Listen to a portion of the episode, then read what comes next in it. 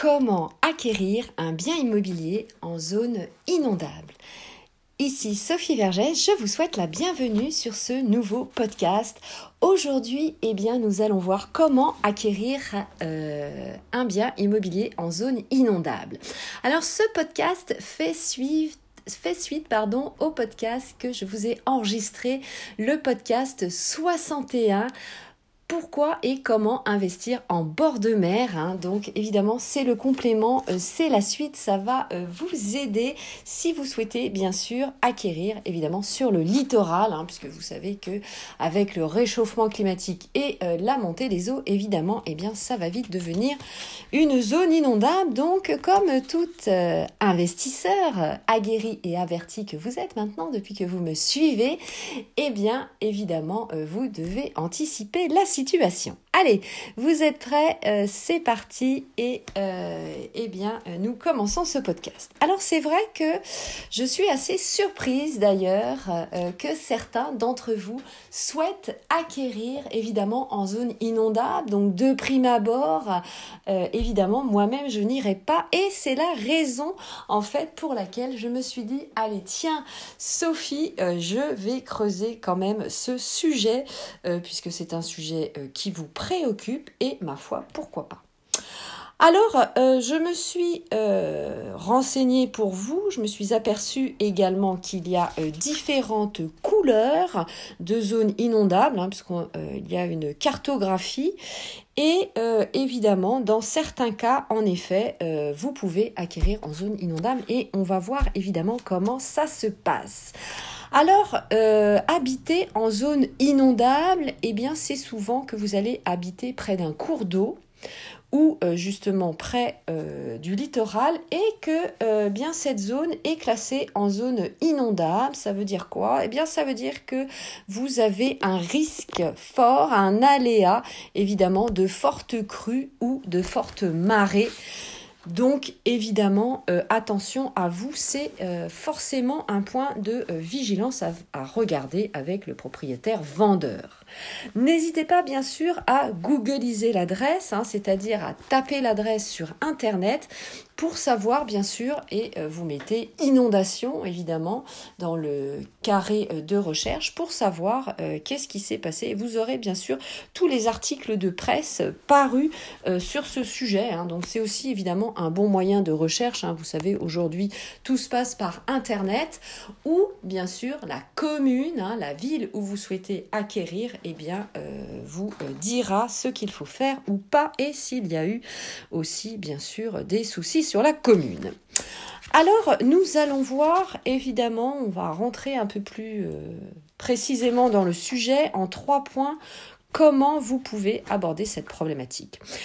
Alors comme je vous le disais précédemment, il y a plusieurs couleurs et avant de signer un compromis de vente ou une promesse de vente, eh bien, euh, vous allez avoir à votre portée un diagnostic immobilier qui est essentiel, que nous regardons de plus en plus aujourd'hui, qui s'appelle l'ERP, c'est l'état des risques et des pollutions. Et vous allez savoir justement si euh, la zone est en zone inondable ou pas, avec évidemment d'autres stipulations, hein, si c'est une zone de euh, sismicité ou de risque minier et technologique, hein, puisque avant ce diagnostic euh, immobilier s'appelait le RNMT, l'état des risques naturels, miniers et technologiques. Hein. Donc évidemment, demandez-le à votre propriétaire vendeur, puisque je vous le rappelle, ce diagnostic est obligatoire pour la vente d'un bien immobilier. Et donc il vous sera remis bien sûr et annexé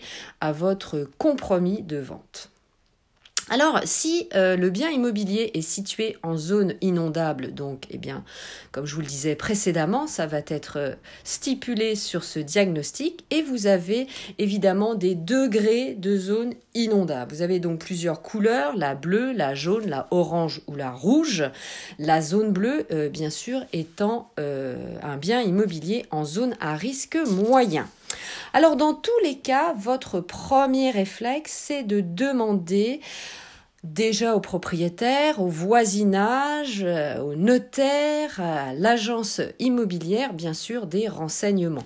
Est-ce que, comme je vous le disais précédemment, la commune a fait l'objet d'une déclaration d'un état de catastrophe naturelle récemment ou euh, ces dernières décennies? Je vous rappelle par exemple que euh, la commune de la ville de Nîmes met en place sur les façades des immeubles un clou doré pour vous montrer le niveau euh, des euh, inondations hein, sur chacun des immeubles. C'est une obligation aujourd'hui sur la ville de Nîmes. Et donc, eh vous savez sur l'immeuble jusqu'à quelle hauteur et à quelle date, évidemment, il y a eu une inondation. Donc, évidemment, il faut éviter d'acquérir ce type de bien. Mais sachez que vous allez acquérir, si vous le faites, en tout état de cause.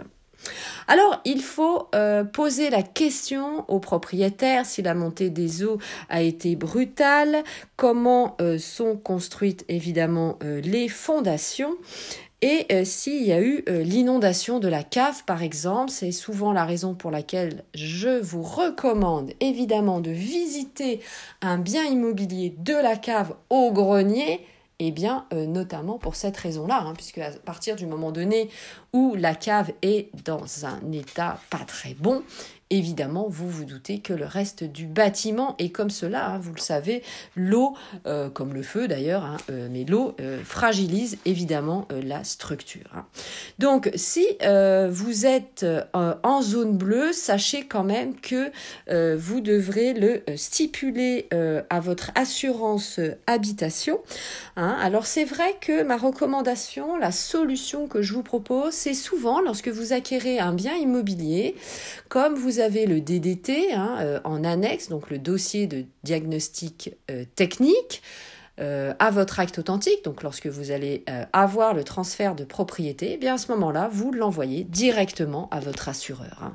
Ça sert évidemment en cas de litige, hein, et vous l'envoyez bien sûr en recommandé hein, via le service de la euh, poste en e-électronique, donc par voie électronique, afin justement eh bien, de vous servir de preuve irréfragable, ça veut dire une preuve irréfutable envers votre assureur puisque votre assureur est, aussi à la connaissance euh, de votre bien immobilier et que celui-ci est en zone inondable. Hein, voilà, donc ça c'est une petite astuce euh, juridique que je peux vous donner qui a toutes ses importances, vous en doutez euh, évidemment. sur le long terme, si vous avez un sinistre ou un risque futur, malheureusement.